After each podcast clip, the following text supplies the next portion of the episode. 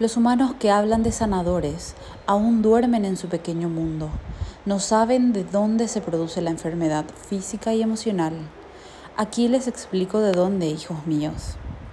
Las energías que producen las enfermedades en el cuerpo físico son colocadas en su cuerpo energético o astral.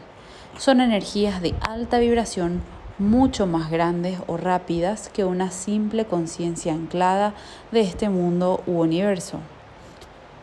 Un ser humano, holograma, reflejo, vehículo, con una conciencia pequeña anclada, no puede quitarse esos dolores y curar a otros ni presencialmente ni a distancia, ya que tienen una conciencia o alma o luz pequeña, con una misión distinta a la misión de la conciencia integradora y sanadora.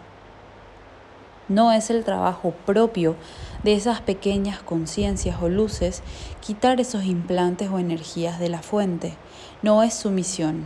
Quien les va a quitar de vez en cuando esas dolencias serán sus conciencias guías inmensas, dueñas del cuerpo o vehículo o reflejo, que son esas mismas conciencias que les pusieron esas enfermedades que padece al ser humano, ya sean físicas o emocionales.